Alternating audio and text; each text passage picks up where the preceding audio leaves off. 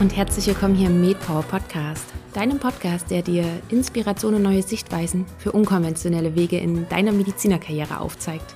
Ich bin Caroline und ich freue mich, dass du bei dieser neuen Episode mit dabei bist.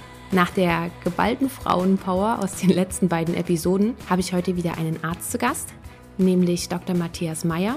Er ist Facharzt für Orthopädie und Unfallchirurgie, hat danach seinen Facharzt in rehabilitativer und physikalischer Medizin gemacht und anschließend noch weitere Weiterbildungen angeschlossen. Die waren dann zum Beispiel im Bereich der manuellen Medizin und Chirotherapie, aber auch im Bereich der Osteopathie. Diese hat er auch zum Teil in Amerika absolviert. Und warum das so ist, das ja, erfährst du am besten direkt von ihm aus dem Interview.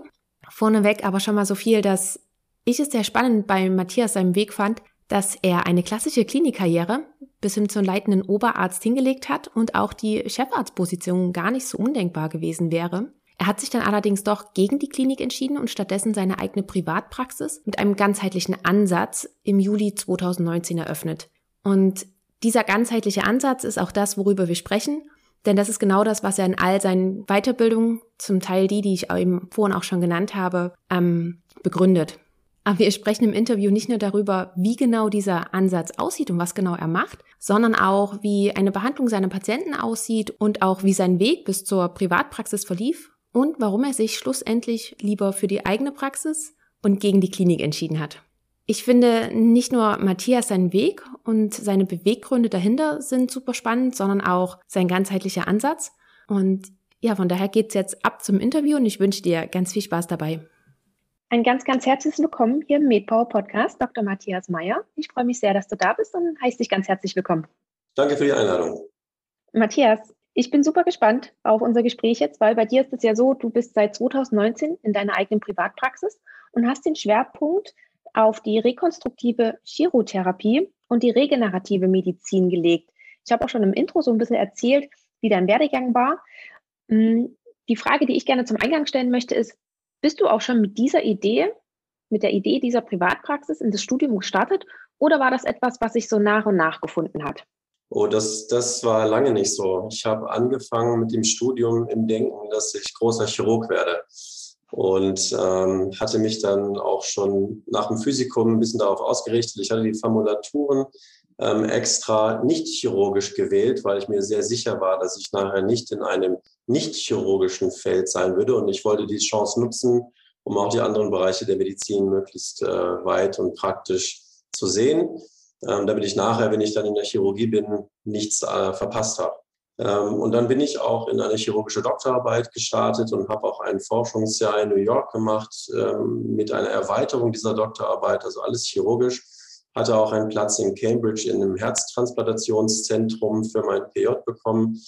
Ähm, und dann habe ich aber gemerkt, dass diese Schiene mir persönlich, also von, meiner, von meinem Charakter her nicht ganz so taugt. Ähm, und da habe ich gedacht, es ist vielleicht besser, sich nicht von vornherein so festzulegen. Ähm, wenn ich äh, Herzchirurg bin, wenn ich einen Bandscheibenvorfall hätte oder was mit meinen Händen ist, dann kann ich nichts anderes außer Herzchirurg sein. Und da habe ich gedacht, das ist ein bisschen riskant. Und dann habe ich mir gedacht, vielleicht mache ich irgendwas, womit ich mich ein bisschen breiter aufstelle. Und dann bin ich erstmal in die Unfallchirurgie gegangen und habe dann so den gemeinsamen Facharzt für Orthopädie Unfallchirurgie gemacht. Und als ich damit fertig war, ähm, habe ich mich dann äh, nochmal hingesetzt, weil ich auch mit diesem chirurgischen Weg gemerkt habe, das ist auf Dauer vielleicht nicht ganz meiner Persönlichkeit äh, entspricht. Und habe dann gedacht, ich gehe mal nochmal in die konservative Medizin, mache nochmal einen zweiten Facharzt für Reha-Medizin. Und erst da bin ich dann mit der manuellen Medizin in Kontakt gekommen und habe mich dann von Kurs zu Kurs gehangelt. Und jedes Mal, wenn ich mich ein bisschen mehr damit beschäftigt habe, habe ich gemerkt, da geht nochmal eine Tür auf und da geht nochmal eine Tür auf. Und dann gingen irgendwann so viele Türen auf, ich konnte gar nicht mehr so richtig nachkommen. Und ähm, habe mich dann entschlossen, das ist jetzt so interessant. Und das ist das erste Mal, dass ich erlebe, jetzt mal abgesehen von der Unfallchirurgie, dass ich mit meinen Händen am Menschen etwas verändern kann, das so natürlich zu seinem Positiven wird, ähm, dass ich das dann mehr und mehr gemacht habe. Und ich war dann in der Reha zum Schluss leitender Oberarzt an der Uniklinik und habe dann äh, nach Feierabend eine eigene Sprechstunde langsam begonnen. Das waren erst Bekannte und Freunde und dann waren es auch Patienten, die zu mir kommen wollten und Ähm, das habe ich dann alles umsonst natürlich gemacht und habe dann die Fortbildung nebenher weiter gemacht. Ich habe meinen ganzen Urlaub für Fortbildung benutzt und bis ich gemerkt habe, so langsam kann ich den Leuten echt irgendwie ein bisschen helfen.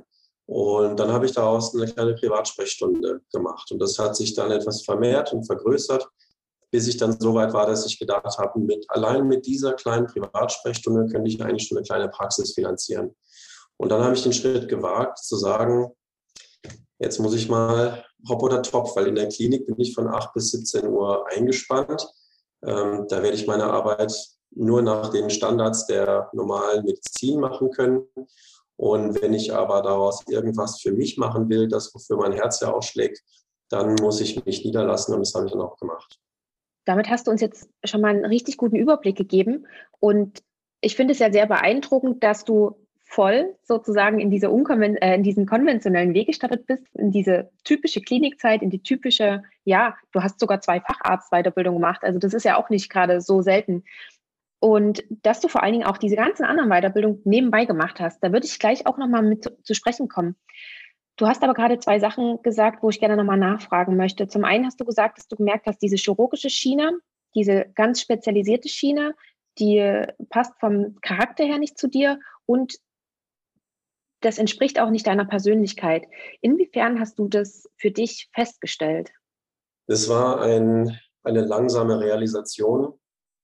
Ähm, ich habe gemerkt, dass die, die Arbeitslast per se war gar nicht so sehr das Problem. Ich habe ja auch teilweise über 100 Stunden die Woche arbeiten müssen in so universitären unfallchirurgischen Kliniken.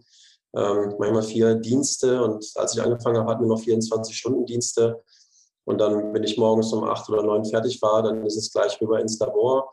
Und ähm, da hatte man zum Schluss irgendwann am Nachmittag mal fertig, aber abends ging es dann wieder los mit dem Nachtdienst und den weiteren. Und das war dann, es kommt auch ein bisschen darauf an, wer man denn in zehn Jahren sein möchte. Wenn man so anfängt mit seiner Assistenzarztzeit, ist ja auch die Frage, wo will ich überhaupt hin später? Jetzt, wo man irgendwie 28, 29, 30 ist, da will man vielleicht noch ein bisschen was äh, erleben und Erfahrung sammeln. Aber irgendwann muss man sich die Frage stellen, wie soll denn die nächsten 20, 30 Jahre aussehen? Und ich sage mal, ich habe meine Oberärzte angeguckt und habe mich dann ganz gezielt gefragt, soll ich das sein? Ist das mein Leben? Und ich habe gemerkt, das ist es nicht. Und ich glaube, da ist es ganz, ganz wichtig, dass man sich selbst ein bisschen kennt und auch ehrlich zu sich selbst ist und ähm, ich habe ja absichtlich wahrscheinlich auch nicht diesen ganz spezifischen Herzchirurgieweg gewählt, weil ich mir im Tiefen in meinem Herzen wahrscheinlich so sicher war, das passt überhaupt nicht zu mir. Und ich brauche einfach ein bisschen Flexibilität, ich brauche ein bisschen Bandbreite. Ich darf nicht zu speziell werden, ähm, weil ich noch nicht so weit war, dass ich wusste, was will ich überhaupt. Und ich glaube, solange man sich da nicht ganz sicher ist, ist es nicht schlecht, wenn man sich ein paar Wege offen hält. Und dann hast du ja aber auch noch diesen zweiten Facharzt angeschlossen. Das ist ja auch nochmal, es ist schon nochmal ein Stückchen Arbeit. Ich weiß, um echt zu sein, nicht, wie lange dieser Facharzt dauert. Sind es vier Jahre? Sind eigentlich fünf Jahre, wobei mir von dem ersten Facharzt eineinhalb Jahre angerechnet wurden.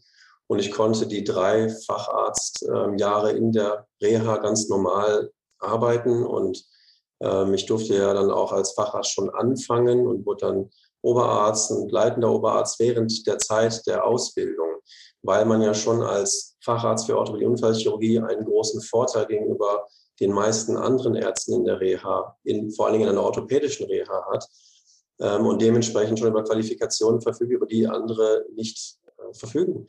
Und deswegen ist diese Facharztausbildung für Reha-Medizin für mich relativ einfach gewesen. Ich habe einfach nur gearbeitet und alles mitgenommen, was ich konnte und dementsprechend auch natürlich ein bisschen was gelernt und dann zum Schluss die Facharztprüfung hat sich sehr überschnitten mit dem, was man auch aus der Orthopädie und aus der Unfallchirurgie natürlich schon kennt. Von daher ist das, ähm, es ist nicht so, als ob man isoliert nochmal einen ganzen Facharzt machen würde. Mhm. Muss man ehrlicherweise zugeben. Und was war der Grund, warum du dich trotzdem nochmal dafür entschieden hast? Warum wolltest du unbedingt diesen zweiten Facharzt noch mit haben?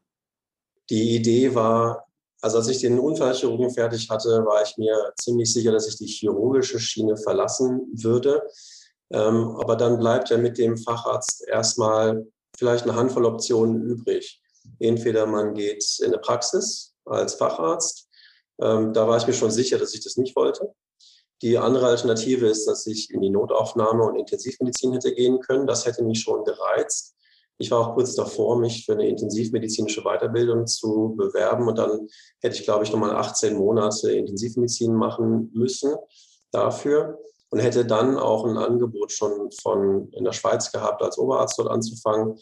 Ich war da zwar zwei Jahre auch in der Notaufnahme und auf der orthopädischen Station. Es hätte mir prinzipiell gefallen, aber auch da habe ich gemerkt, irgendwie ist es, es ist einfach ein Gefühl, ähm, dem ich gefolgt bin.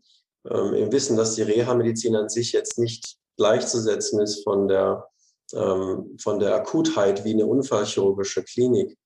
Aber irgendwie hat es mich dann doch dahin gezogen. Ich bin dann auch nach Ulm gekommen, ähm, weil Ulm einmal von seinem ähm, Repertoire an Freizeitaktivitäten und geografisch mir gefallen hat, die Stadt hat mir gefallen, aber eben auch, weil es eine universitäre Klinik war, die die volle Weiterbildung hatte und ähm, ich in der Zeit dann ähm, mich noch ein bisschen umgucken konnte und offensichtlich hat mir die Zeit äh, nicht ganz gereicht, im ersten Fahrrad mich festzulegen. Ich bin jemand, ich brauche immer das Gefühl, hier bin ich richtig.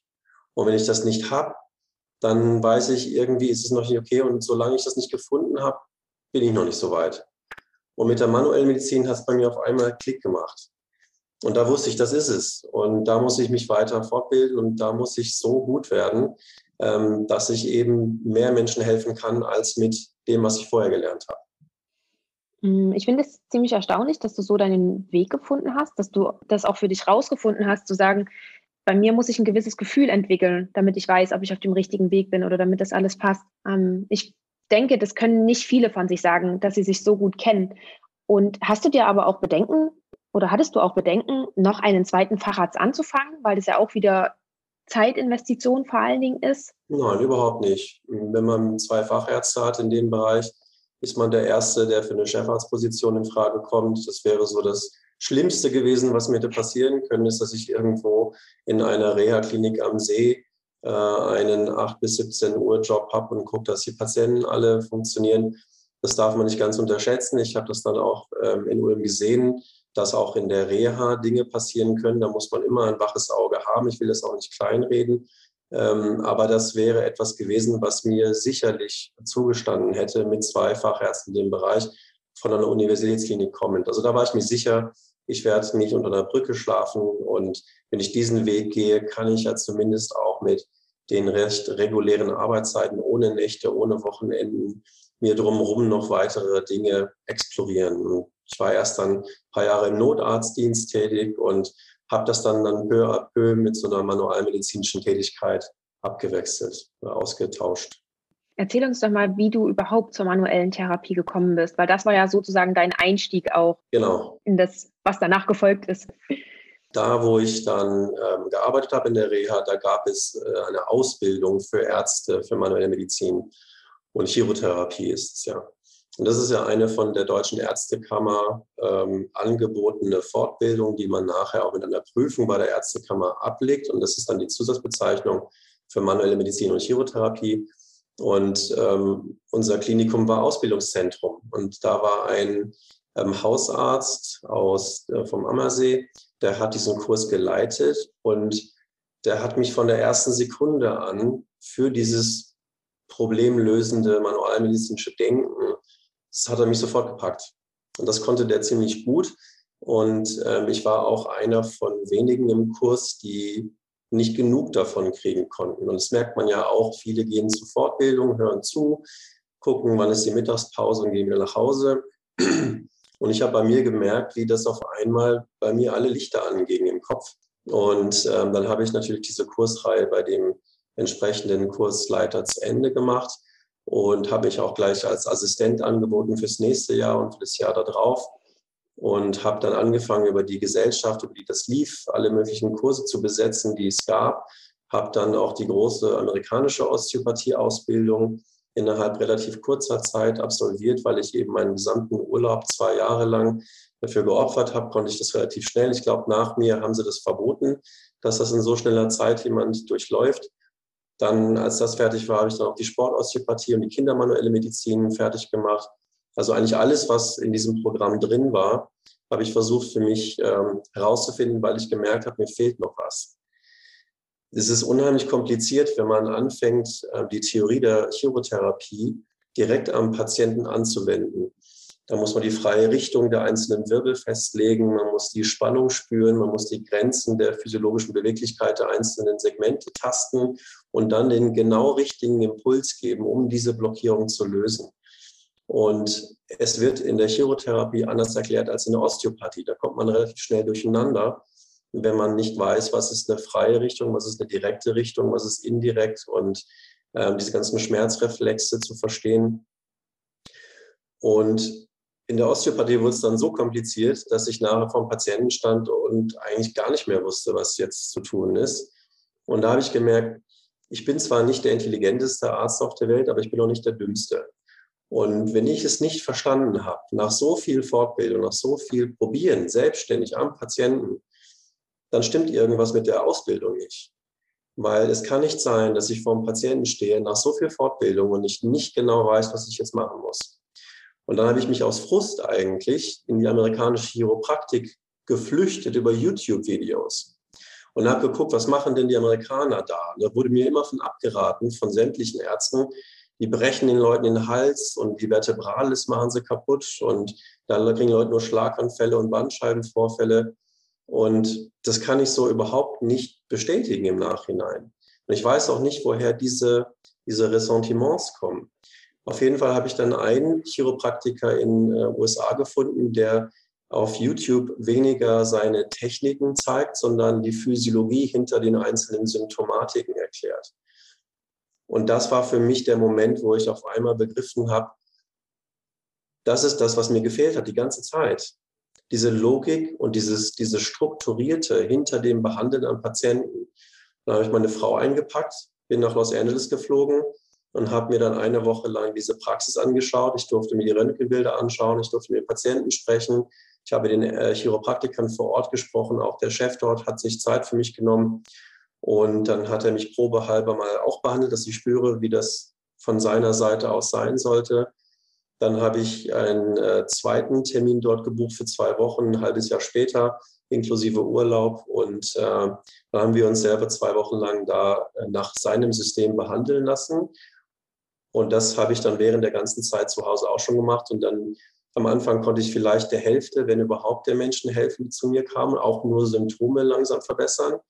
Und mit diesem neuen Konzept konnte ich etwa 90 bis 95 Prozent der Leuten helfen. Davon wurden mehr als die Hälfte der Patienten beschwerdefrei, unabhängig ihrer Diagnose.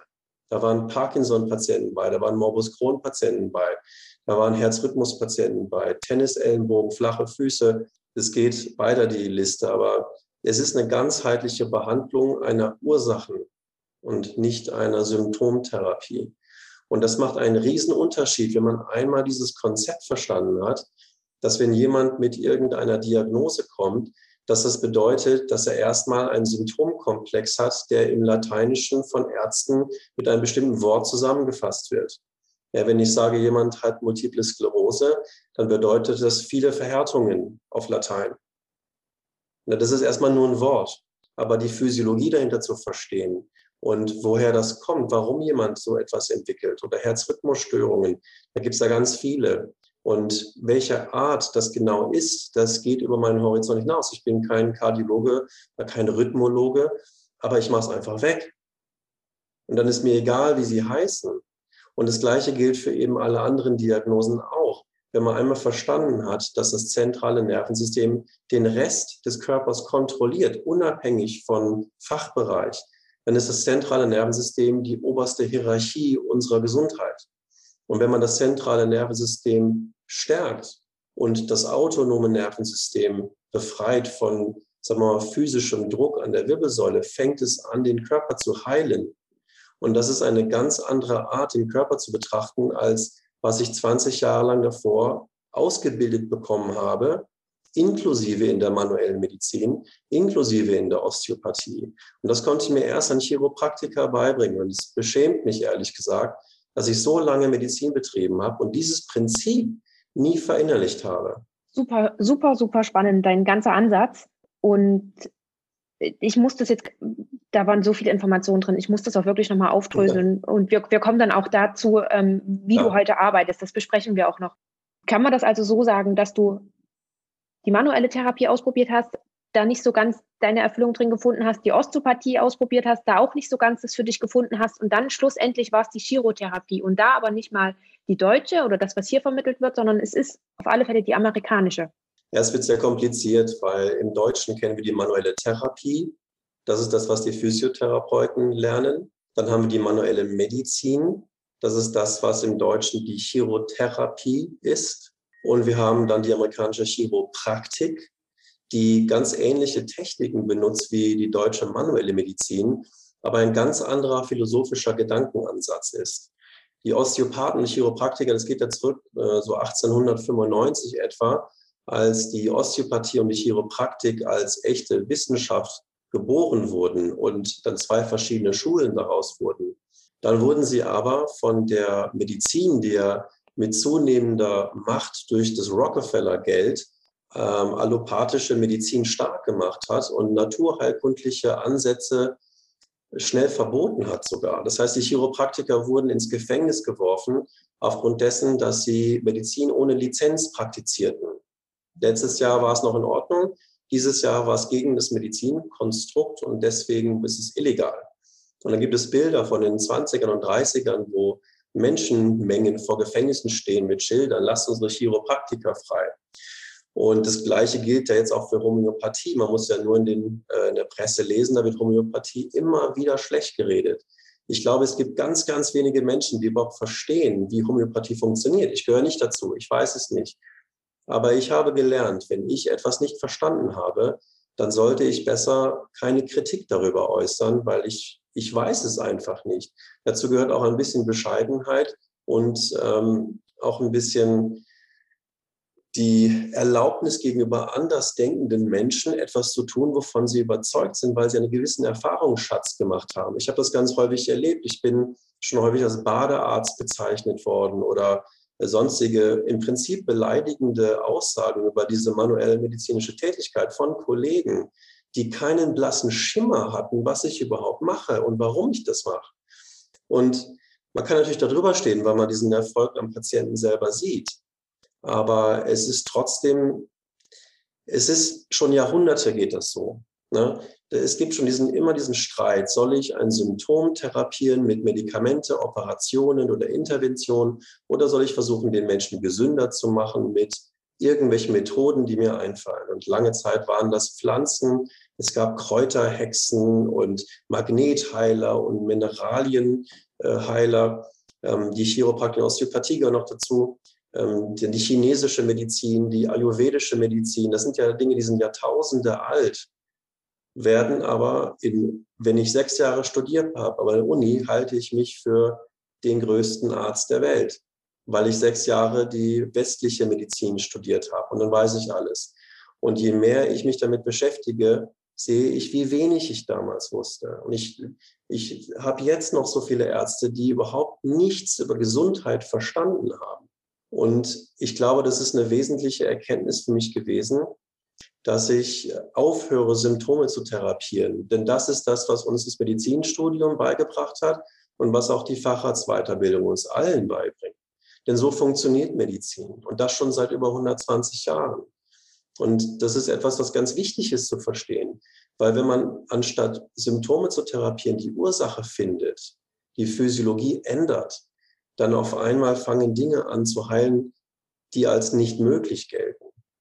Bin ich vollkommen bei dir, gebe ich dir sowas von recht. Ich finde auch, dass wir als Schulmediziner so sehr darauf erzogen werden, dass die Schulmedizin das einzig wahre ist und das ist irgendwie keine Kombination mit alternativen Heilmethoden, was auch immer genau. es ist, sein kann. Und ich finde, das ist es nicht. Ähm, die Schulmedizin hat definitiv ihre Grenzen, genauso wie die alternativen Heilmethoden ihre Grenzen hat. Und die beiden können sich so super ergänzen, aber man muss es eben auch zulassen. Genau, das denke ich auch.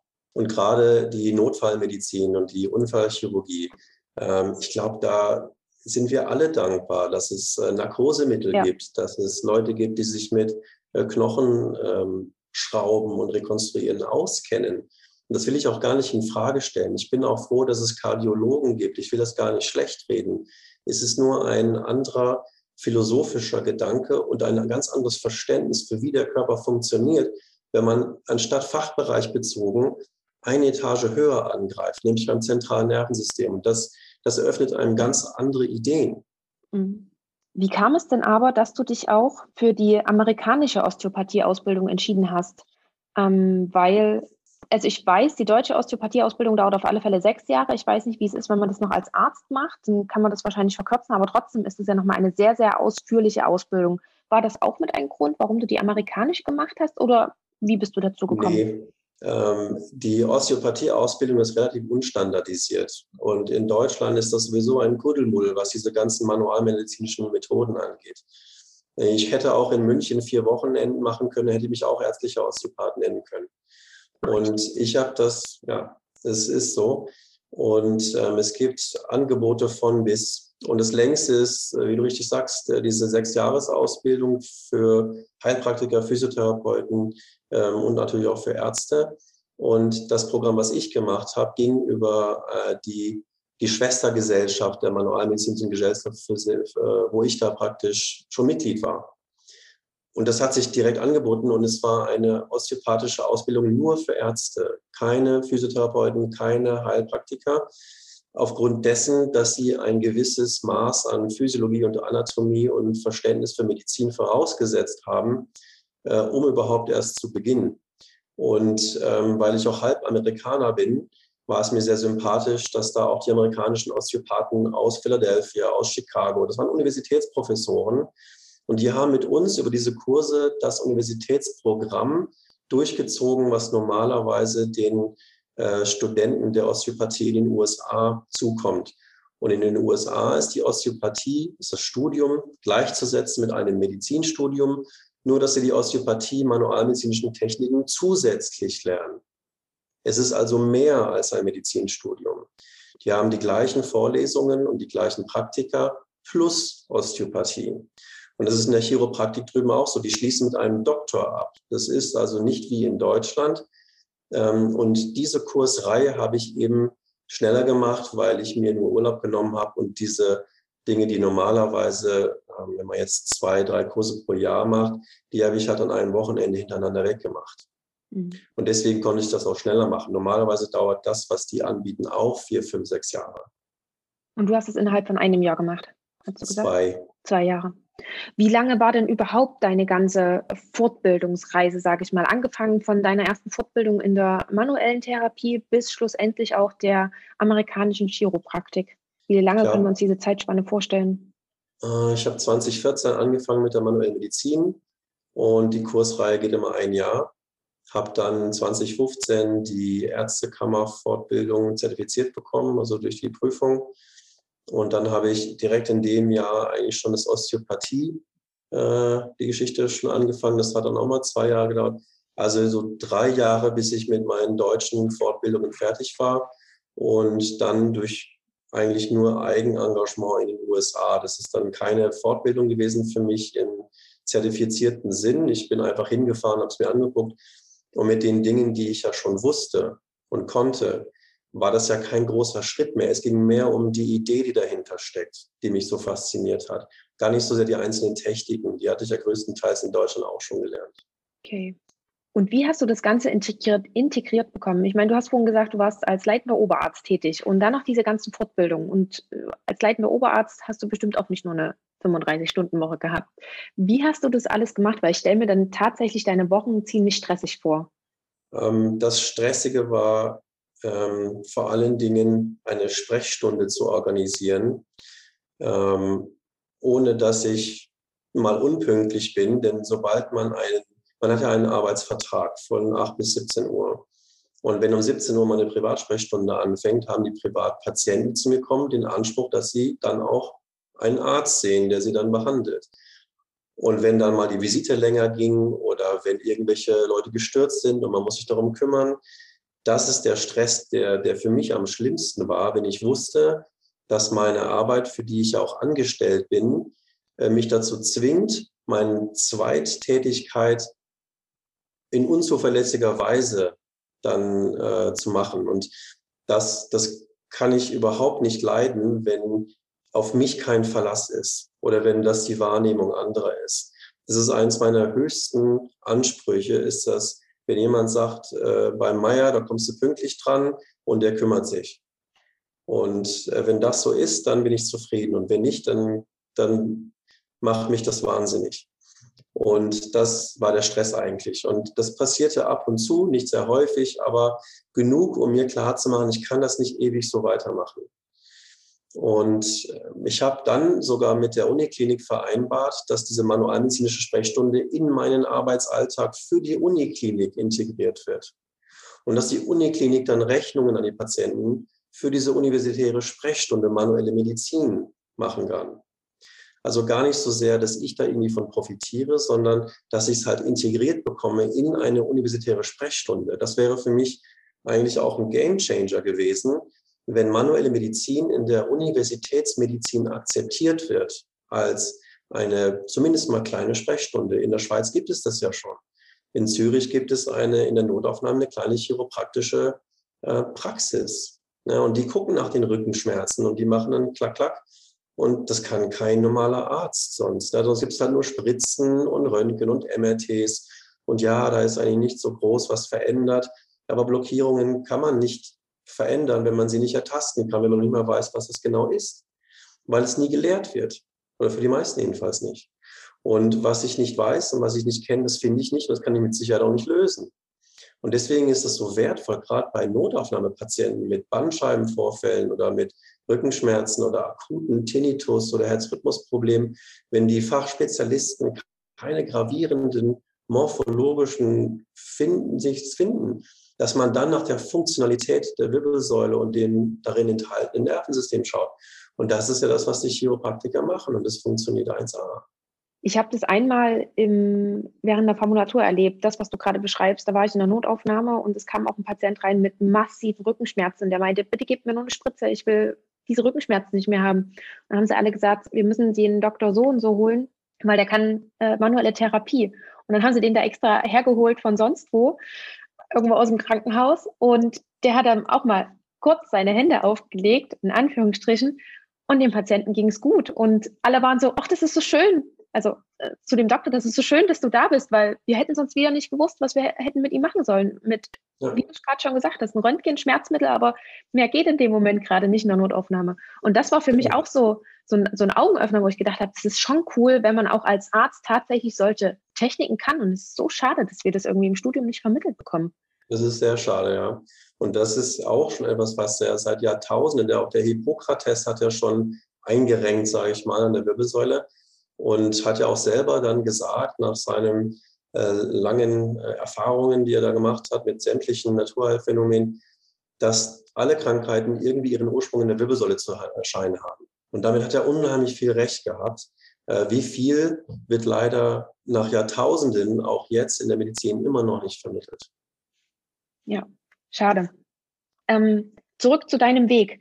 Wie lange bist du sozusagen so zweigleisig gefahren? Wie lange warst du noch in der Klinik angestellt und hast dann dort deine Privatpraxis gehabt, bis du gesagt hast, okay, jetzt ist Schluss, jetzt mache ich mich selbstständig und steige aus aus der Klinik? Ungefähr zwei Jahre, vielleicht ein bisschen mehr. Doch so lange, ja. Mhm. Und hast du dir dann auch schon dein eigenes Patienten, deinen eigenen Patientenpool aufgebaut?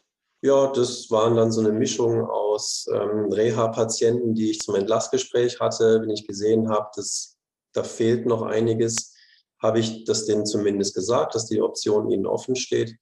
Die meisten sind natürlich da nicht gekommen und das ist ja auch am Anfang ein zäher Prozess, ein gewisses Vertrauen aufzubauen. Ähm, es ist auch immer schwierig, gerade im Schwabenland Leute davon über, zu überzeugen, auch mal ein paar Euro auszugeben. Und das verstehe ich auch. Und es gibt so viele Angebote, die die Krankenkasse übernimmt. Aber das sind eigentlich ausschließlich symptomorientierte Therapien, die zwar zu einer Erleichterung der Symptomatik führen können, das will ich auch gar nicht abstreiten, aber die Ursache bleibt immer noch da. Und das sind meistens Leute, die dann sich jahrelang quälen, bis man einfach mal die Ursache wegbekommt. Und dann hat sich das ein bisschen rumgesprochen. Dann kamen ein paar Lehrer, die haben es ihren Kollegen gesagt, dann haben ihre Kinder mitgebracht oder ihre Mütter oder so. Und dann hat sich das ganz langsam entwickelt. Und einer von meinen ähm, Kursschülern, als ich selber den Kurs geleitet habe. Der war Hausarzt, nicht allzu weit weg von hier. Und der hat mir immer wieder Leute geschickt, von ungefähr 50, 60 Kilometer entfernt. Und zum Schluss kam so das halbe Dorf in, in die Uniklinik. Und abends um 18 Uhr oder so war dann der gesamte Warteraum vor, vorne voll. Und mein armer Chef, ähm, der musste sich dann immer noch nachts da durchdrängen auf dem Weg nach Hause, während sein Oberarzt da noch irgendwie eine volle Sprechstunde hat. Das war mir dann auch etwas unangenehm. Und dann habe ich den Leuten gesagt, ihr kommt alle vom gleichen Ort. So, wir machen das so. Ich komme alle zwei Wochen an einem Samstag zu euch. Und da hat mir der Hausarzt freundlicherweise eine Praxis zur Verfügung gestellt. Und dann habe ich alle zwei Samstage ähm, da eine Sprechstunde gehabt und bin dann von morgens bis abends da, habe ich das Dorf und die Umgebung dann behandelt. Wahnsinn, ja. Was hat dann letztendlich auch dazu geführt, dass du gesagt hast, okay, ich wage den Schritt jetzt raus aus der Klinik, ich mache jetzt eine Privatpraxis auf? Das ging dann, weil es mit den Patientenzahlen schlagartig hochging.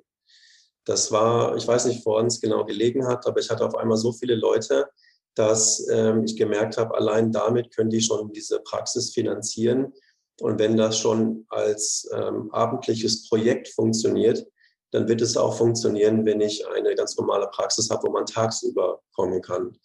Und das war ein bisschen mutig im Nachhinein, weil diese ganzen Leute, die ich dann da hatte, natürlich nicht alle rübergewechselt sind. Es gab ja auch eine Lücke dazwischen und man darf nicht unterschätzen, was so eine zeitliche Lücke mit dem Patientenklientel macht. Es sind auf einmal viele dann nicht mehr gekommen und es hat auch jetzt ungefähr anderthalb bis zwei Jahre gedauert, bis ähm, die Zahl der Patienten so zugenommen hat, dass ich mir jetzt keine Sorgen mehr mache. Also es war jetzt schon auch ähm, zumindest mal ein Jahr lang eine echte Durststrecke. Aber ich war überzeugt, ähm, ich hab, die Ergebnisse waren jetzt auch so gut, dass ich gemerkt habe, dass das braucht einfach ein bisschen Zeit, das muss ich jetzt umsprechen. Und wenn es soweit ist, dann passt das schon. Wie hast du denn diesen Schritt dann vorbereitet mit du gründest eine eigene Praxis. Hast du dir Hilfe auch dabei gesucht, ähm, Beratungen in Anspruch genommen? Nimm uns da einfach mal bitte mit auf diese Reise, wie du auch das ganze Rechtliche, Rechtliche mit vorbereitet hast. Wäre wahrscheinlich schlau gewesen, habe ich äh, etwas äh, verpasst, diese vorbereitenden Schritte. Ich habe gedacht, ich brauche eine Räumlichkeit, fertig. Ganz so war es nicht. Also ich bin dann, meine Frau ist ja auch selbstständig tätig, sie ist Psychotherapeutin. Und ähm, wir haben dann auch bevor wir den Schritt in die Praxis gemacht haben, manchmal auch Patienten gehabt, die wir uns gegenseitig zugewiesen haben, weil wir gemerkt haben, derjenige braucht ein bisschen emotionale Unterstützung oder sie hat gemerkt, das ist ein Tinnitus-Patient, ähm, da ist was mit der Halswirbelsäule nicht in Ordnung. Dann, dann habe ich den, wir haben den halt zusammen behandelt, nicht zusammen, aber zusammen ähm, ein Konzept gefunden, wieso emotionale Probleme und Stresssituationen mit einer Symptomatik einhergehen kann, wie beispielsweise einem Tinnitus oder Herzrhythmusstörungen, Verdauungsprobleme oder Schlafstörungen. Und dann haben wir gedacht, das müssen wir eigentlich zusammen irgendwie auch anbieten.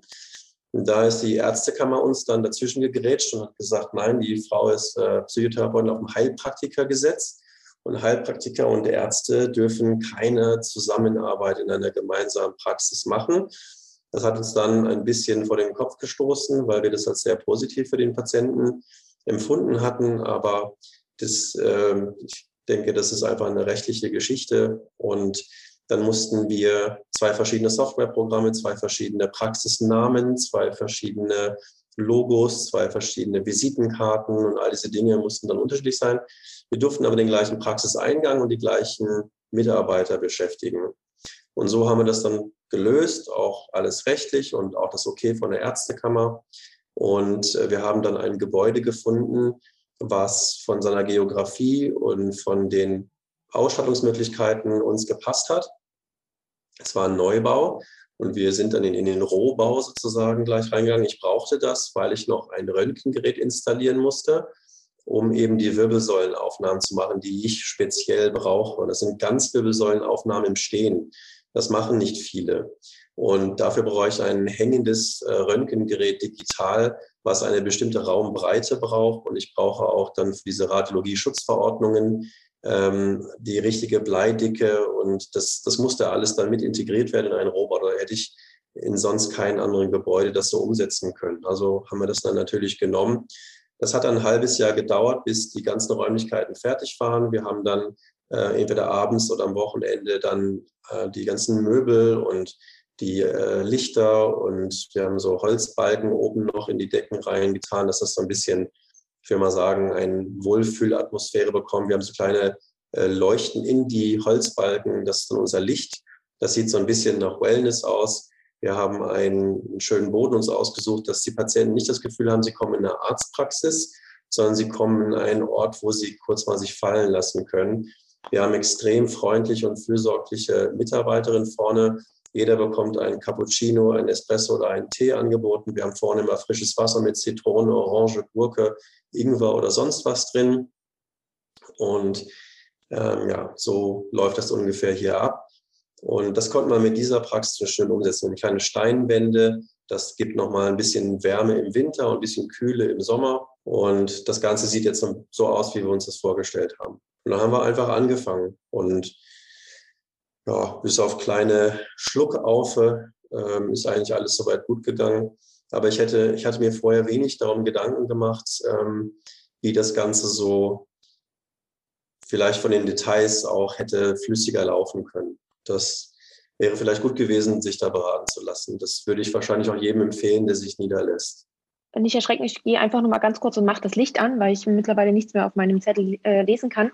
Ähm, ich kann dir aber trotzdem schon die nächste Frage stellen, was nämlich genau du für kleine Details meinst, was du gegebenenfalls jetzt nochmal anders machen würdest oder wo du dich besser vorbereiten würdest. Ähm, ich hätte wahrscheinlich vorher einen Steuerberater hinzugezogen, ähm, das wär, hätte einiges vielleicht ein bisschen einfacher gemacht. Es ist auch so, dass wir, ähm, weil wir zwei verschiedene Praxen haben, aber verheiratet sind, ähm, das wird dann ein bisschen kompliziert, wie was genau jetzt wem zugeordnet wird. Ist jetzt die Miete von mir oder von ihr oder anteilig zu zahlen? Wenn wir das nachher gemeinschaftlich aber absetzen wollen oder wenn wir Mitarbeiter bezahlen, kann das von meinem Konto, von ihrem Konto, muss das anteilig von uns beiden bezahlt werden. Das sind alles Sachen, über die ich mir keine Gedanken gemacht habe. Und das sind so Details, die hätte man vorher vielleicht klären können, damit es von vornherein ähm, ganz sauber getrennt ist, dass man das dann nicht auch für die Steuererklärung nachher nicht alles ausklamüsern muss. Das hat viel länger gedauert, als es wahrscheinlich hätte sein müssen. Das ist dann unser Nachteil, weil der Steuerberater dementsprechend eine hohe Rechnung stellt. Ähm, aber wenn man das vorher alles klärt und sauber hat, ich glaube, das, man erspart sich dann ein bisschen Stress nachhinein. Mhm, okay. Eine Frage bloß noch, nur damit wir uns ungefähr auf diesen Zeitraum vorstellen können, von der Idee, okay, wir machen das jetzt mit der Praxis, bis dann die tatsächliche Umsetzung war. Wie lange hat das ungefähr gedauert? Etwa, also wir hatten immer schon ich hatte das, äh, seitdem ich manuelle Medizin gemacht habe, habe ich gewusst, wenn das hier nicht funktioniert in der Uniklinik, dann muss ich ihn niederlassen. Es gab immer zwischendrin neue Projekte von der Uniklinik, in die ich hätte integriert werden können. Und das hat mal um mal entweder nicht geklappt oder ist es verzögert worden. Und das ist einfach in der Uniklinik immer so. Und da habe ich gemerkt, okay, das, das funktioniert einfach nicht. Und ich kann hier ewig warten und ich weiß nie, ob es irgendwann mal was wird oder nicht.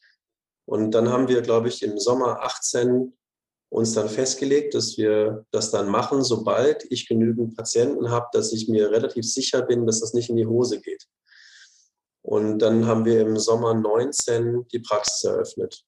Gab es da auch für dich so eine, so eine, in Anführungsstrichen, magische Patientenzahl, die du dir gesetzt hast, dass du gesagt hast, okay, mindestens 100 Patienten und dann? Nee, nee das, das, äh, das kann ich nicht behaupten es werden ja auch zunehmend mehr und ich werde ja auch immer schneller und äh, sicherer mit dem, was ich tue. Und das heißt, vor einem Jahr hätte ich nicht die gleiche Patientenanzahl bewältigen können, die ich jetzt bewältige. Oder vor drei Jahren, da habe ich mir viel, viel mehr Zeit genommen, weil ich einfach viel mehr untersucht habe, ähm, bevor ich irgendwas gemacht habe. Und jetzt habe ich ganz andere Techniken dazu, die mir erlauben, dass das viel schneller und effektiver wird. Und das ist einfach ein Prozess. Und dann kann ich natürlich auch mehr Leute sehen. Mhm. Wie sieht denn so ein typischer Tagesablauf bei dir aus in der Praxis? Ähm, also optimalerweise stehen wir morgens um sechs, halb sieben auf und gehen eine Stunde joggen. Das hat äh, mal gut geklappt, mal weniger. Und dann kommen wir in die Praxis. Wir machen hier alles an. Das ist äh, schnell gemacht. Das sind vier Computer, fünf, die wir auf, äh, anmachen. Und wir bereiten das Wasser vor. Und ähm, ich gucke, dass das Röntgengerät an ist und dass ich muss jeden Tag so eine äh, Röntgenüberprüfung machen, dass da alles soweit vom Bildschirm her passt. Und dann setzen wir uns hin, trinken zusammen einen Cappuccino. Wenn der erste Patient klingelt, kriegt er erstmal einen angeboten. Und um neun geht bei uns dann der Betrieb los. Bis 13 Uhr behandle ich Patienten. Das ist ganz gemischt, neue Patienten und Behandlungen. Und ich mache alle Diagnostik selbst. Das heißt, wenn ein neuer Patient da ist, ich mache das Röntgen selbst, ich mache den Scan des autonomen Nervensystems selbst und mache das Gespräch mit dem Patienten selbst und mache dann auch die Behandlung selbst. Also ich gebe davon nichts ab, damit ich sicher bin, dass es genau den Ansprüchen genügt, die ich habe, um diese Therapie erfolgreich durchzusetzen. Das ist ja ganz schön umfangreich, weil das ja dann natürlich auch Zeit bindet von dir. Wie genau. lange, wenn du so eine Diagnostik, so eine komplette Diagnostik machst für einen Patienten, wie lange brauchst du denn da ungefähr dafür? Also ich habe für einen neuen Patienten immer eine Stunde eingeplant. Das heißt, Inklusive Röntgen? Alles zusammen, jawohl. Okay. Ähm, das Röntgen geht sogar relativ zügig. Das sind nur ein paar Minuten. Ähm, ich muss ja nur auf den Knopf drücken und dann wird das digital gescannt und ich habe dann nachher das Ergebnis. Ich muss es noch ein bisschen zurechtschneiden, dass es gut ist, aber ähm, ansonsten ist das relativ schnell gemacht. Und was ein bisschen aufwendiger ist, ist dieser Scan vom autonomen Nervensystem. Da muss man sich vorstellen, dass das drei verschiedene Untersuchungen sind, die aber nachher vom Computer zusammengerechnet werden, damit ich ein Gesamtergebnis habe. Ähm, es geht zum einen mit einer Herzfrequenzvariabilitätsmessung, die dauert drei Minuten. Dann gibt es eine Temperaturmessung segmental von S1 bis C1. Und dann gibt es eine Muskelspannungsüberprüfung, also ein EMG, auch von S1 bis C1. Und das mache ich dann selbst. Das dauert ein bisschen länger. Und dann erkläre ich natürlich dem Patienten, was wir da gemacht haben und was das Ergebnis ist und was das für Auswirkungen auf seine Gesundheit hat, wenn er jetzt da oder hier steht. Und was wir machen können, um das zu verbessern. Und dann zeige ich ihm das Röntgenbild und dann kann ich ihm auch zeigen, warum die Muskelspannung hier mehr ist als da oder warum der Körper dort mehr Blut hinpumpt als da. Und das sieht man anhand der Biomechanik der Wirbelsäule, warum das so ist. Und dann ändere ich diese Biomechanik. Wir können das dann auch kontrollieren mit einem zweiten Scan, einem zweiten Röntgenbild am Ende einer Behandlungsserie. Und dann sehen die Leute, guck mal, jetzt habe ich hier 10 Grad weniger Fehlstellung. Und deswegen wird auch die Durchblutung da weniger, weil da keine Muskeln mehr anspannen, die Energie verbrauchen. Dann brauchen sie auch weniger Sauerstoff und weniger Nährstoffe. Und dementsprechend kann das autonome Nervensystem seine Ressourcen woanders hinbringen, wo, wo dann eben Heilung gefördert wird. Und dieses Prinzip habe ich jetzt sogar, und das war erst gestern, habe ich die Nachricht bekommen, dass ich da einen wissenschaftlichen Artikel zugeschrieben habe zu diesem Konzept. Das ist angenommen worden. Das heißt, bald gibt es da eine wissenschaftliche Veröffentlichung zu diesem äh, theoretischen Konzept, was ich dann damit äh, noch, äh, gibt es ein i-Tüpfelchen, nämlich bei diesem Patienten, den ich da vorstelle, ist die Bandscheibe gewachsen. Das heißt, Bandscheibenwachstum ist prinzipiell möglich. Das wird ja auch etwas, äh, ist ja etwas, was uns die Medizin sagt, es geht nicht. Das habe ich in den 20 Jahren Medizin auch immer gesagt bekommen, auch in orthopädischen, unfallchirurgischen und reha-medizinischen Einrichtungen. Was weg ist, ist weg, das wächst nicht nach und das ist jetzt strukturell nachgewiesen, im Röntgen sichtbar falsch. Und ich erkläre auch, warum das funktioniert. Und das gilt nicht nur für die Bandscheiben, das gilt auch für alle anderen Gewebe. Spannend, spannend. Ähm, vielleicht klappt es ja, wenn das Interview dann raus ist, ist vielleicht auch schon dein Artikel veröffentlicht und dann können wir den noch mit in die Show Notes verlinken, weil das klingt natürlich schon, wie gesagt, sehr, sehr spannend und da würde ich gerne mal reinlesen. Von diesen beiden Konzepten, die du gerade vorgestellt hast, dass du immer das Röntgen mitmacht, mitmachst und diesen Scan, ist es auch für dich, für die Diagnosestellung wichtig? Oder machst du das auch noch vor allen Dingen mit für den Patienten, dass er so eine Art Biofeedback bekommt? Beides. Denn ich, ich arbeite ja dann weniger mit der Diagnose, die der Patient hat, sondern ich versuche herauszufinden, warum er diese Diagnose hat oder dieses Symptom. Als Beispiel vielleicht jemand mit einem Tennisarm. Ähm, dann kriegt er in der Medizin typischerweise Schonhaltung, irgendwelche Schienen oder Wärme, Elektrotherapie, dann auch Kälte, dann Cortisoninfiltration. Und wenn das alles nicht hilft, dann gibt es halt die Operation am Ellenbogen. Bei mir ist das anders. Ich mache diese Ganzwirbelsäulenaufnahme, auch wenn es ein Tennisellenbogen ist. Mache dann diesen autonomen Nervenscan und ich sehe bei jedem Menschen mit einem Tennisellenbogen eine Fehlstellung der unteren Halswirbelsäule, insbesondere am Segment C6, C7, weil da der Nerv herkommt, der zu diesem Epicondylus lateralis zieht und diesen Stoffwechsel dort normalerweise kontrollieren soll, damit eben kein Tennisellenbogen entsteht. Wenn da aber eine Fehlstellung ist oder eine Bandscheibendegeneration, dann wird dieser Nerv Probleme haben, diesen Stoffwechsel dort in Gang zu halten. Und dann kommt peripher eine Degeneration in Gang, was dann als Symptom wahrgenommen wird. Und das autonome Nervensystem wird dann immer wieder einen Entzündungsreiz setzen dort, weil nämlich eine Schwellung, Wärmung, Schmerz und ähm, eine Funktionseinschränkung bedeutet, dass da mehr Blut hingepumpt wird Deswegen ist es ja auch wärmer und deswegen nimmt es ja auch Platz weg, deswegen schwillt es an, deswegen tut es weh, weil im Blut Nährstoff und Sauerstoff sind. Das heißt, diese Entzündungsreaktion ist ein verzweifelter Versuch des autonomen Nervensystems, Gewebe zu heilen. Und wir gehen dann rein, geben Cortisonspritzen genau dahin, versuchen mit Kälte diesen Entzündungsreiz zu nehmen. Und dann fühlt sich das auch besser an, weil dann diese Entzündung nachlässt. Aber wir missachten dieses biologische Gesetz, der Regenerationsfähigkeit durch Entzündung. Das ist letztendlich auch ein Versuch, Gewebe zu heilen. Und wir verhindern das mit diesen Maßnahmen. Und anstatt das zu verhindern, fördere ich äh, Entzündungsreaktionen. Das heißt, ich nehme mir dann die Hals- und die Brustwirbelsäule und mache Platz für diese Nerven durch die manuelle Therapie oder Medizin oder Chiropraktik oder wie man es auch immer nennen möchte.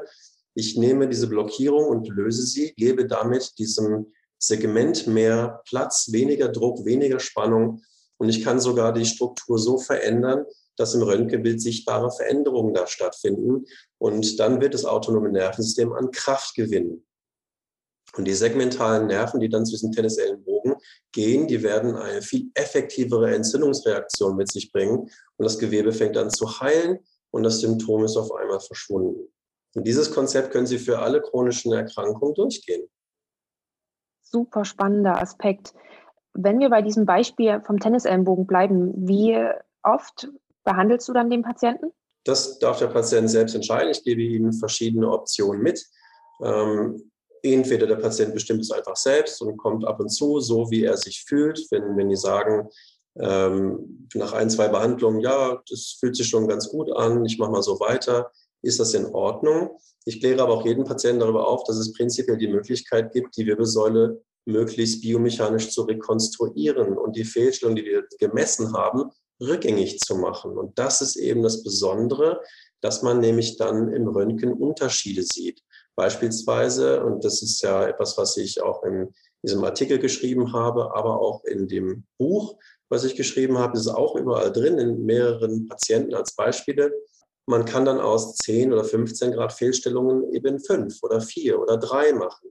Und je weniger biomechanische Achsenfehlstellungen oder Achsenabweichungen da sind, desto weniger steht das darin enthaltene Nervensystem unter Druck und kann dementsprechend besser arbeiten. Und die Bandscheiben, die ja normalerweise durch Bewegung und Belastung ernährt werden, aber in fehlgestellten Segmenten das eben nicht mehr können und dementsprechend schlechter ernährt werden, da ist eine Degeneration vorprogrammiert.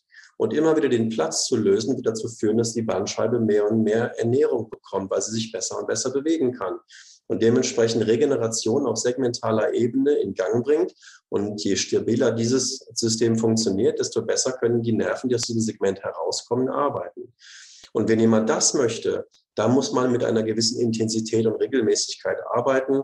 Und dann mache ich meine Behandlungsserie von 30 Behandlungen und mache dann nochmal ein Röntgenbild oder ein Scan vom autonomen Nervensystem. Meistens mache ich beides, um den Patienten vorher, nachher zu zeigen.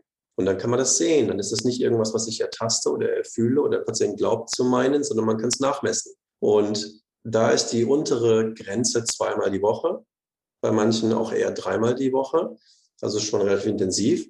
Ich habe auch schon Patienten gehabt, die haben nicht allzu viel Zeit, haben auch nicht so viel Geduld oder ähm, haben irgendwelche Dinge, die sie halt eben machen müssen. Und die kann ich auch mit einer Maximalvariante anbieten. Und das ist dreimal täglich für zwei Wochen. Und dann kommen die Leute dreimal am Tag zu mir mit einem Abstand von etwa 90 Minuten. Und dann knacke ich die Leute dreimal am Tag von oben bis unten durch und habe nach zwei Wochen das Ergebnis, weil dreimal am Tag für zehn Werktage sind dann 30 Behandlungen und dann haben die Leute nach zwei Wochen ihr Ergebnis. Das stelle ich mir aber auch für den Patienten ziemlich anstrengend vor. Das ist auch anstrengend, weil diese Regeneration von Gewebe müde macht. Das höre ich auch immer wieder von Patienten, dass sie gerade nach der ersten Behandlung oder wenn die, sie glauben, diese Intensivbehandlung machen zu wollen, nach dem ersten Tag, die sind fertig häufig weil dieses autonome Nervensystem noch nie in den letzten 20 Jahren so viel Platz hatte und anfängt wie verrückt zu arbeiten. Und deswegen haben manche Leute auch Muskelkater oder äh, dann tut das Knie auf einmal weh, obwohl sie am Knie gar keine Probleme hatten. Und zwar deswegen, weil die Nerven, die zum Knie gehen, aus dem L3er-Segment kommen. Und wenn ich da eine Blockierung gelöst habe, dann fängt der L3-Nerv an, dieses Gewebe zu heilen im Sinne einer Entzündungsreaktion.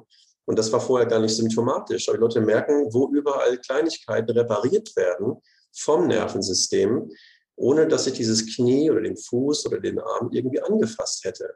Das heißt, ich, ich mache nur den Druck weg und das zentrale Nervensystem des Patienten macht die eigentliche Heilung. Mhm. Wir sind vorhin so ein bisschen von deinem Tagesplan abgekommen. Ja. Du hast nämlich gesagt, dass du bis 13 Uhr Sprechstunde Ganz hast.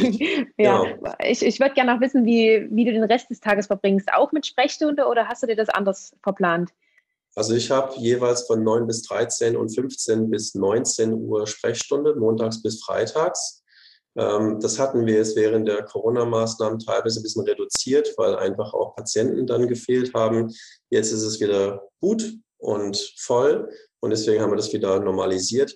Wir haben dann eben zwei Stunden Mittagspause, da versuchen wir verzweifelt irgendwo was zu essen herzubekommen und äh, machen dann aber um 19 Uhr Feierabend und die Wochenenden sind dann voll mit äh, Videos drehen und Vorträge vorbereiten und ich schreibe noch ein zweites Buch und dann kommen noch ein paar andere dazu.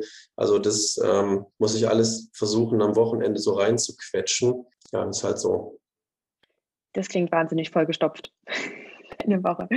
Ist das nicht es auch geht. manchmal ein bisschen anstrengend? Ja, doch, das schlaucht schon. Also ich bin jetzt seit zwei Jahren, mache ich das eigentlich ohne Unterbrechung. Aber das Ding ist, wie ich am Anfang gesagt habe, es ist das, was ich für mich gefunden habe. Und es ist genau das Richtige. Wäre es nicht genau das Richtige, dann wäre es anstrengend. Und weil es aber genau das ist, was ich für mich als richtig empfinde, für meine Persönlichkeit, für mein, meine Kompetenz, dann macht es halt Spaß. Ja, und es macht auch Spaß zu sehen, wie die Patienten sich von Mal zu Mal verbessern. Und auch wenn so Fibromyalgie-Patienten am Anfang völlig geplagt daherkommen. Und wenn ich dann sehe, wie die Leute langsam, ich will fast sagen, aufblühen und ich, ich will nicht übertreiben. Es gibt natürlich auch Patienten, wo es nicht so gut klappt. Das will ich auch nicht verschweigen.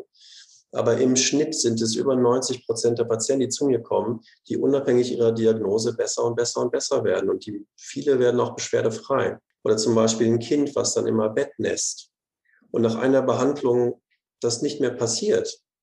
Das ist ein ein Druck vom Kind weggenommen, Schuldgefühle, schlechte Stimmung in der Familie, all diese Dinge. Oder ich habe jetzt einige Patientinnen mit Libidoverlust. Und auch das, die kommen dann grinsend in die Praxis und dann frage ich, und ist alles wieder okay? Und ja, schöne Grüße von meinem Mann. Mal solche Dinge passieren halt jeden Tag. Und, ähm, oder wenn, wenn der Tinnitus nicht da ist oder kein Schwindel mehr da ist, dann sollen sie wieder auf die Straße trauen. Oder wie gesagt, wenn der Tennisellenbogen weggeht oder die Migräne zum ersten Mal nicht mehr auftaucht oder wenn Frauen äh, Menstruationskrämpfe und Beschwerden haben und das weg ist. Das sind einfach Dinge, die machen das Leben viel schöner. Nicht nur für die Patienten, sondern auch wenn ich diese Rückmeldung bekomme, macht mir das natürlich umso mehr Spaß. Dann eifere ich ja noch mehr hinter diesen Rückmeldungen her und versuche noch besser irgendwie das hinzubekommen. Und davon profitieren natürlich sowohl die Patienten als auch ich. Ja, das glaube ich, dass das auch ein wunderschönes Feedback ist, wenn man ganz einfach merkt und sieht, dass das, was man macht, erfolgreich ist. Ja. Du hast ja auch schon gesagt, also eigentlich bis auf Akutmedizin machst du ja so ziemlich ein ganzes Spektrum. Vorhin hast du auch schon vor allem das, das Chronische angesprochen. Gibt es oder ist dir irgendwie ein besonderer Fall in Erinnerung geblieben, der besonders eindrücklich war? Jetzt von der Chirotherapie, die ich mache, oder? Hm, von, von deinen Patienten, die du bis jetzt behandelt hast? Oh, es sind ganz viele, die mir in Erinnerung. Aber ich glaube, das, was mich am meisten berührt hat, war wahrscheinlich eine 60-jährige Frau mit Parkinson, mit Hallux valgus und Kniearthrose. Sie hat eine Knieprothese bekommen und war auch deswegen bei uns in der Reha und da habe ich sie kennengelernt. Und ähm, sie war mit dem Ergebnis der Knieprothese nicht zufrieden, hat gedacht, vielleicht kann ich ein bisschen was an der Kapsel verbessern. Dann habe ich angefangen, sie ein bisschen zu behandeln und hat sie gemerkt, dass ihre Parkinson-Mittel zu stark waren. Und dann hat sie angefangen, ihre Parkinson-Mittel also zu reduzieren zumindest. Und ich habe dann auch, weil direkt neben uns die Abteilung für Neurologie war, dem leitenden Oberarzt Bescheid gegeben, weil das auch seine Patientin war. Ähm, ich habe da halt leider keine Rückmeldung bekommen, aber sie war irgendwann bei ihm in der Sprechstunde und hat sie 80 Prozent ihrer Medikation abgesetzt, konnte normal laufen, ähm, hatte ihre alten Schuhe von vor 20 Jahren aus dem Schrank geholt, weil ihr Hallux valgus weniger geworden war und hat mir dann eine Postkarte aus Kapstadt geschrieben, weil sie zum ersten Mal seit langer Zeit sich in Urlaub betraut hat und hat mir geschrieben, dass für sie das Größte war, in einen Bus ein und auch wieder auszusteigen, ohne Angst, dass sie fällt und mit Kontrolle über ihrem Bein. Und ja, die Postkarte habe ich mir natürlich aufbewahrt. Das ist wirklich sehr eindrücklich, ziemlich cool. Ja, das war schön. Ja, das glaube ich. Bevor wir jetzt langsam zum Schluss gehen, und ich möchte dir natürlich auch gerne noch meine drei Abschlussfragen stellen, noch kurz zwei Fragen. Zum einen habe ich mich gefragt, wenn du bei dir irgendwie was feststellst oder wenn du bei dir merkst, ja, du bist irgendwie vielleicht verspannt in der Wirbelsäule oder hast so ein bisschen Nackenschmerzen, wie auch ja. immer, kannst du dich selber therapieren? In Grenzen. Also ich habe zu Hause eine Faszienrolle, die ich morgens und abends benutze, um mich selber zu deblockieren. Das funktioniert ähm, relativ gut. Ist natürlich nicht das gleiche, wie wenn ich das äh, von einem Profi an mir machen lasse. Aber es löst mir meine Blockierungen, die ich habe. Und ähm, man fühlt sich dann doch deutlich entspannter. Und ich habe noch zwei, drei Übungen für Halswirbelsäule, für Lendenwirbelsäule, für Knie, Hüfte, Sprunggelenke und Karpaltunnel und Tennisellbogen. Die sind auch alle auf unserem YouTube-Channel einsehbar, falls da jemand sich interessiert. Ähm, wir haben einen eigenen YouTube-Channel und auch auf Instagram und Facebook, da haben wir das überall gepostet. Das umsonst, kann sich jeder anschauen. Ähm, wenn man irgendwelche Symptome hat, was man selbst dafür tun kann, damit diese Symptome möglichst naturheilkundlich und ähm, ganzheitlich gesehen besser werden. Mhm. Ja, super. Ich werde eh alles zu euch mit in den Shownotes verlinken. Und unter anderem verlinke ich auch dein Buch mit. Magst du dazu noch etwas sagen? Naja, als wir hier angefangen haben mit der Praxis, wie gesagt, da war es noch nicht allzu voll.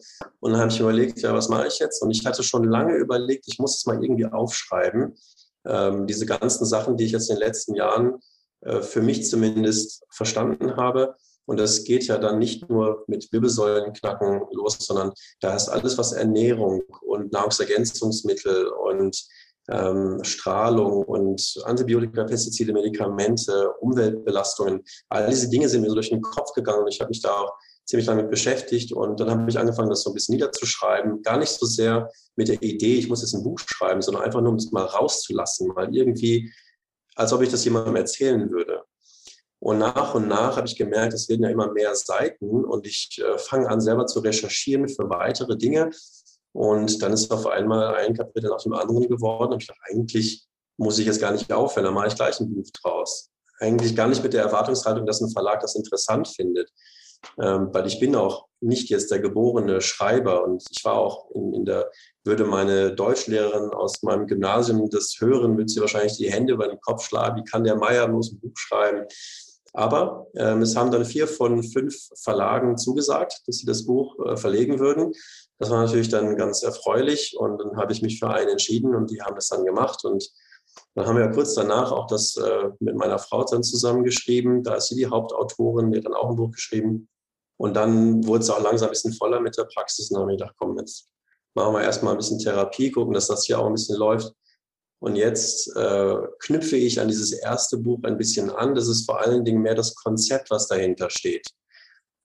Zu Gesundheit und zu krank werden und dann aber wieder gesund werden. Wie, wie man das anfangen kann, auch mit ganz konkreten Infos. Und ganz zum Schluss habe ich eine Appendix chronische Erkrankung A bis Z. Ganz kurz, woher es kommt, was man machen kann, damit das möglichst wieder weggeht. Und jetzt schreibe ich dieses, dieses Appendix A bis Z als großes Lexikon. Da werden alle Erkrankungen, die mir so einfallen, äh, von A bis Z aufgelistet und es wird wahrscheinlich vier Bände geben. Und das Band 1 müsste in ein, zwei Monaten fertig sein. Und dann werde ich das mal als E-Book erstmal rausbringen, ähm, wo ich zu jeder Erkrankung möglichst auch die Diagnostik, die ich dazu gemacht habe, von echten Patienten, sowohl Nervensystem als auch Röntgenbilder und manchmal sogar vorher, nachher, damit man sieht, wie kann man aus dieser Sicht Dinge beeinflussen, die in der Medizin als nicht heilbar gelten, äh, inklusive Dinge wie Arthrose und Parkinson. Und jetzt habe ich sogar einen Mukoviszidose-Patienten, der die besten Werte hat seit je. Ähm, Schilddrüsendysfunktion, wenn die einfach verschwinden oder Blutdruck äh, besser wird. Diabetes verschwindet dann nach zwei Wochen oder so. Das sind Dinge, die kommen dann natürlich da rein, weil das einfach unheimlich wichtig ist, glaube ich, dass man zumindest das als Alternative kennt. Ob man es dann in Anspruch nehmen will, das bleibt ja jedem selbst überlassen. Aber wie du schon richtig sagtest, ich finde, dass das nicht zu integrieren in eine medizinische Behandlung zumindest sehr unvollständig ist. Mhm. Also können wir tatsächlich noch einiges von dir erwarten, auch in schriftlicher Form. Und wenn, ja, wenn es jetzt jemanden gibt, der zuhört und sich denkt, das klingt super spannend, er würde da sehr gerne mal, er oder sie würde da sehr gerne mal reinschnuppern, ähm, wäre das möglich, bei dir eine Art Praktikum zu machen oder so eine Art Teilformulatur? Da bin ich auch schon gefragt worden und prinzipiell würde ich das sehr gerne machen. Allerdings habe ich ähm, immer wieder das Problem, dass zum einen mein Alltag mittlerweile sehr, sehr schnell funktioniert und ich ähm, keine echte Zeit hätte, mich um jemanden zu kümmern, der das noch nie so gesehen hat. Und ich glaube, deswegen ist mein Verlauf oder mein ähm, Ablauf der, der Fortbildung gar nicht so schlecht gewesen, weil ich mir Schritt für Schritt das selber erarbeitet habe, um mir das selber so verständlich zu machen, dass es für mich, wenn ich es gesehen habe, habe ich es sofort verstanden dann. Und diesen Ablauf zu machen, der war für mich extrem wichtig. Und wäre ich von Anfang an zu diesem Chiropraktiker gegangen, hätte ich das wahrscheinlich nie so umsetzen können. Und dazu war erstmal ein mehrjähriger Ablauf. Und es ist, finde ich, auch, es ist ganz, ganz wichtig, dass diejenigen, die dahin wollen, dass die diesen Aufwand für sich auch machen, weil sonst wird man das nicht schaffen. Es ist auch ein Ego-Problem, denn wenn man mal äh, Facharzt geworden ist, früher kann man ja die manuelle Medizin gar nicht erlernen, das ist ja erst mit Abschluss des Facharztes möglich, dann steht man auf einmal vor einem Patienten ganz neu, als ob man ein Anfänger wäre. Und nachdem man ja schon den Facharzt hat und schon eine gewisse Kompetenz für sich errungen hat und schon sich als relativ autark und guter Arzt fühlt, muss man sich dann wieder erniedrigen können, um dann wieder immer und immer und immer wieder zu hören, es ist nicht besser geworden, es ist nicht besser geworden, das hat mir nicht geholfen und das ist schwer zu ertragen. Und bei den ersten oder zweiten negativen Rückmeldungen hören die meisten auf und sagen, es geht nicht, bringt nichts. Aber sich durch dieses tiefe, ich nenne es mal Tal der Tränen zu quälen und diese negativen Rückmeldungen zu ertragen, bis auf einmal der Erste sagt, oh, jetzt, jetzt spüre ich aber was. Und beim nächsten Mal sind es vielleicht zwei und dann vielleicht mal vier oder fünf und auf einmal hat man vielleicht die Hälfte der Leute, die man helfen kann. Und dann wird es mehr und mehr und mehr. Das ermutigt einen dann auch. Aber das ist ein Ablauf, den muss man über sich ergehen lassen. Und das ist am Anfang bitter. Ja, das ist auch gut, dass du diesen Aspekt nochmal angesprochen hast, weil so kam der vorhin gar nicht raus. Von daher, ja, auch ja. danke der, für, für diesen Einblick nochmal. Genau. Und bevor ich dir jetzt wirklich meine drei Abschlussfragen stelle, noch die allerletzte Frage zuvor. Möchtest du noch etwas hinzufügen oder haben wir heute soweit alles besprochen, was dir auch wichtig ist? Vielleicht darf ich den Namen meines Buches noch nennen. Oh ja, natürlich. Ähm, es heißt Der Mensch zu schlau zum Überleben.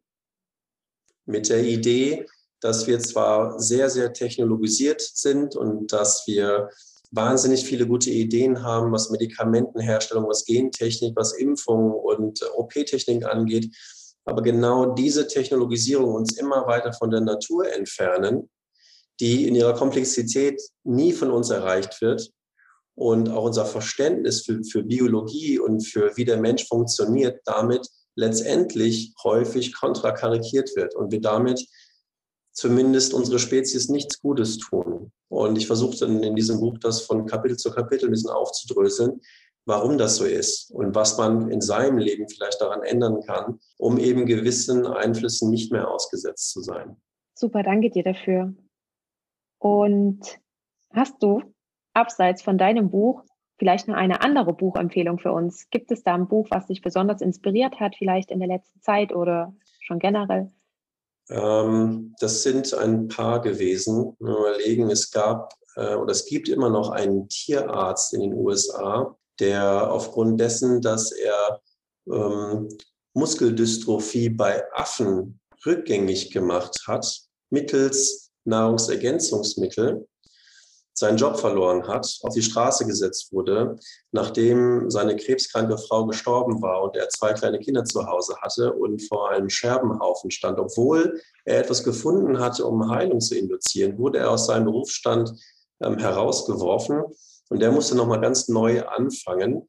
Ähm, und der hat dann naturheilkundliche Medizin in den USA studiert. Das ist ein Studiengang, den gibt es hier gar nicht. Und die lernen die ganzen verschiedenen naturheilkundlichen Varianten äh, insbesondere Ernährung und auch ein bisschen Akupunktur, ein bisschen Chiropraxis. Und die dürfen sich dann in bestimmten US-Bundesstaaten niederlassen und auch Menschen behandeln. Und da hat er sein Wissen aus der Tiermedizin einfach auf Menschen umgewandelt. Er hat ein Buch geschrieben, das liegt in der Nationalbibliothek der USA, kostet, weiß ich nicht, wie viel, 1000 Euro. Das habe ich nicht gelesen, weil es um die, äh, das Krankwerden von Spezies handelt. Aber der hat weitere Bücher geschrieben.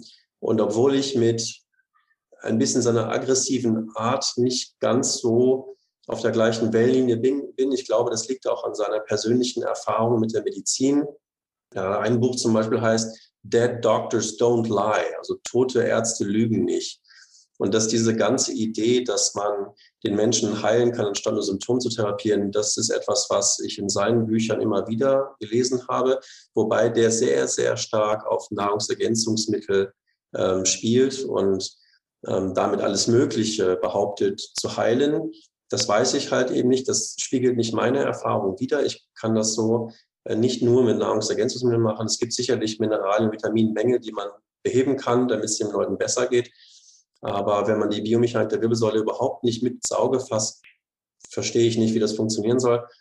Jedenfalls hat er mir einige Einblicke gegeben. Der Name dieses Menschen ist Joel Wallach und ähm, der sein Wissen ist schon sehr, sehr umfangreich und ich war schon dankbar, dass ich da diese Informationen von ihm geben konnte. Es geht ganz viel um Epigenetik, also gar nicht so sehr, dass Genetik ein Problem ist, sondern wie unsere genetische Ausstattung sich aufgrund der Umgebungseinflüsse ändert und erst dann Erkrankungen sich daraus ergeben. Und wenn man diese epigenetische Komponente umdrehen kann oder diesen schädigenden Einfluss herausnimmt, dass dann die Genetik wieder ihr volles Potenzial erreicht und dementsprechend Dinge heilen können. Das war ganz spannend für mich, dieses Konzept. Das habe ich von ihm. Und ich habe mehrere Bücher von ihm gelesen. Und den Rest habe ich eigentlich von dem Chiropraktiker, dem ich auch die englische Version meines Buches gewidmet habe. Und dem schicke ich das, sobald es draußen ist. Und ich denke auch die Studie, die ich da gemacht habe, diese Fallstudie schicke ich ihm auch. Also ich bin ihm sehr, sehr tief verbunden und ähm, werde, glaube ich, auch niemals müde werden, mich bei ihm zu bedanken, auch wenn er das irgendwann nicht mehr hören will. Aber ähm, das sind alles Dinge, die kann man sich gar nicht alle selbst beibringen. Und da, da muss man auf Ressourcen zurückgreifen, die es schon gibt und auch schon lange gegeben hat. Und dann ist halt viel, viel selber machen. Hm. Hast du da noch einen Namen für uns von dem Chiropraktiker? Äh, der heißt äh, Dr. John Berkman mit einem N. Okay. Süd-LA hat er seine Praxis. Ganz, ganz lieber Kerl kann ich nur empfehlen, falls jemand da die Ecke jemanden sucht, der chronische Erkrankung günstig beeinflussen kann. Dr. John Berkman, zu dem hatte ich volles Vertrauen. Super, danke dir. Und wo siehst du uns Ärzte oder den Arztberuf in 10 bis 15 Jahren?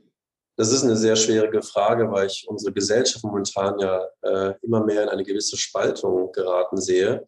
Und die Medizin steckt so ein bisschen mittendrin. Und ähm, das, das wird sich, denke ich, jetzt bald zeigen. Ich kann es ich kann's gar nicht sagen. Ich hatte mir eigentlich gehofft, dass die naturheilkundlichen Verfahren, wenn jetzt auch dazu wissenschaftliche Aspekte akzeptiert werden, ein bisschen an ähm, bisschen zugewinnen an Input. Aber in den USA war es jetzt auch lange Zeit so. Da haben diese naturheilkundlichen äh, Studiengänge immer mehr ähm, Menschen aufgenommen und auch mehr Ärzte produziert und auch immer mehr Staaten genehmigen die, die Zulassung dafür. Aber jetzt ist es wieder so, und das haben wir aus vergangenen Pandemien schon gesehen, aus der spanischen Grippe wie jetzt auch äh, bei Corona, dass die naturheilkundliche Einflussnahme eine viel höhere Heilungsrate hat als in den allopathischen Krankenhäusern.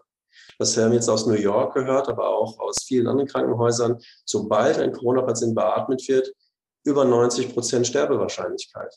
Und es gibt Krankenhäuser in Florida, weiß ich das, ähm, auch in anderen amerikanischen Bundesstaaten, die haben Zink und äh, Vitamin C hochdosiert gegeben, wenn die Leute halt viel Flüssigkeit gegeben und mir ist zumindest kein Todesfall da bekannt geworden.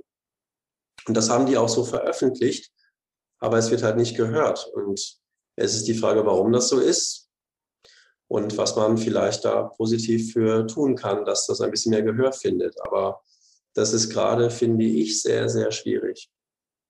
Das heißt, du würdest dir vor allen Dingen, wenn du dir etwas wünschen könntest, was passieren könnte in 10 bis 15 Jahren, wäre es eine stärkere Vereinbarkeit von Schulmedizin und alternativen Heilmethoden. Ganz klar, unbedingt. Ich finde, die Schulmedizin dürfte sich gerne ein bisschen öffnen und die Naturheilkunde, wenn sie ein bisschen integriert werden könnte, und es gibt ja schon so Modelle in manchen Ländern, dass man da zusammenarbeitet oder zumindest sich nicht gegenseitig schlecht redet. Das wäre schon mal ein Anfang. Und äh, wenn man, das ist ein Streit, der schon Jahrhunderte alt ist und das wird dann nicht jetzt durch dieses Interview wahrscheinlich ein Ende finden. Aber ich glaube, wenn die Ärzte dieser Welt wüssten, dass es andere Dinge gibt, die nicht gelehrt werden, die extrem wertvoll sein könnten für die Fürsorge und Fürsorglichkeit eines kranken Menschen, so wie ja ursprünglich der Gedanke der Medizin aus Arabien und dann auch Griechenland später war, dass man sich, ich weiß nicht, ob der, der Medikus ist bestimmt vielen ein Begriff, ich habe den Film gesehen und was mir in Erinnerung geblieben ist, ist, dass der arabische Arzt sich zum kranken Menschen ans Bett niederkniet und um Erlaubnis bittet, ihn untersuchen zu dürfen. Und dann erinnere ich mich an meine unfallchirurgischen Visiten, die nicht so abgelaufen sind. Und es ist eine gewisse Demut, finde ich, vor Gesundheit, vor Krankheit und vor Natur, die wir in der Medizin stark, stark verloren haben. Und das spiegelt sich auch in der Sprechstundenrealität vieler Ärzte wieder. Und das habe ich lang genug und oft genug mitgekriegt. Und ich will nicht zu emotional mich anhören, aber es ist tatsächlich, finde ich, immer wieder ergreifend und ein Wunder zu sehen, wenn Krankheiten verschwinden und der Patient auf einmal gesünder wird und stärker wird und Dinge wieder tut, die er dachte, die er nicht mehr tun könnte. Und ähm, das ist ein Gefühl, was ich vielen Ärzten wünsche. Und das habe ich in der Schulmedizin kein einziges Mal erlebt. Und jetzt die allerletzte Frage für heute. Gibt es einen Tipp, über den du dich damals gefreut hättest zu Beginn deines Studiums oder zu, Be zu Beginn deiner Facharztweiterbildung? Ich glaube, nein. Ich glaube, das ist ein Weg, den man sich selber suchen und finden muss. Und das ist genau das, was wir am Anfang gesagt haben. Ich habe das Gefühl gehabt, es passt nicht ganz zu mir. Und diese Suche muss man selber machen. Es geht nicht anders. Ich hätte, hätte man mir das am Anfang gesagt, hätte ich wahrscheinlich kein Ohr dafür gehabt. Ich musste durch diese lange, und es waren ja sieben Jahre Unfallchirurgie und sechs Jahre äh, Reha-Medizin, musste ich durch. Und ich musste daran lernen, dass etwas funktioniert oder nicht funktioniert und rausfinden, was mein Weg sein soll. Und diese einzelnen Menschen suchen und finden, die mich weiterbringen. Und wenn ich jemanden gefunden habe, der mir eine Tür geöffnet hat, dann vielleicht der Tipp, dass man nicht da aufhört. Mein, mein manuelle Medizinleiter hat gemeint, du brauchst keinen Guru. Alles, was wir hier machen, das ist alles, was du brauchst.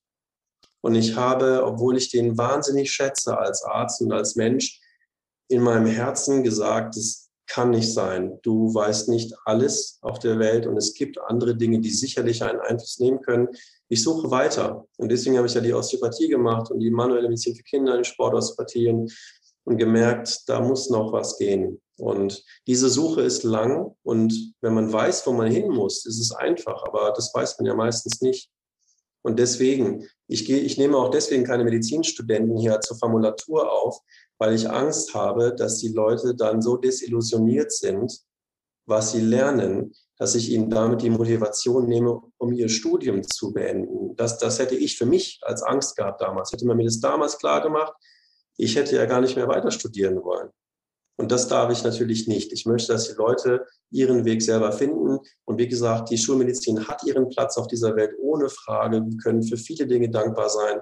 Aber wenn man das, was, was ich jetzt zumindest für mich gefunden habe, einmal verstanden hat, dann ich könnte gar nicht mehr Symptome therapieren. Geht gar nicht. Ich könnte das gar nicht mehr vereinbaren mit meinem Wissen und Gewissen.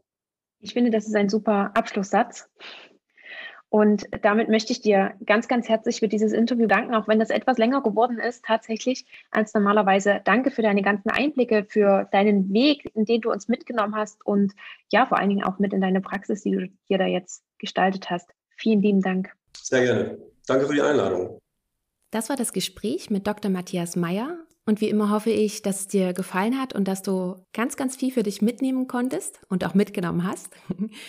Es waren finde ich, sehr, sehr viele Informationen, die Matthias uns da gegeben hat. Und ich habe dir alle relevanten Links in die Shownotes gepackt. Du findest zum einen den Kontakt zu Matthias beziehungsweise zu seiner Webseite.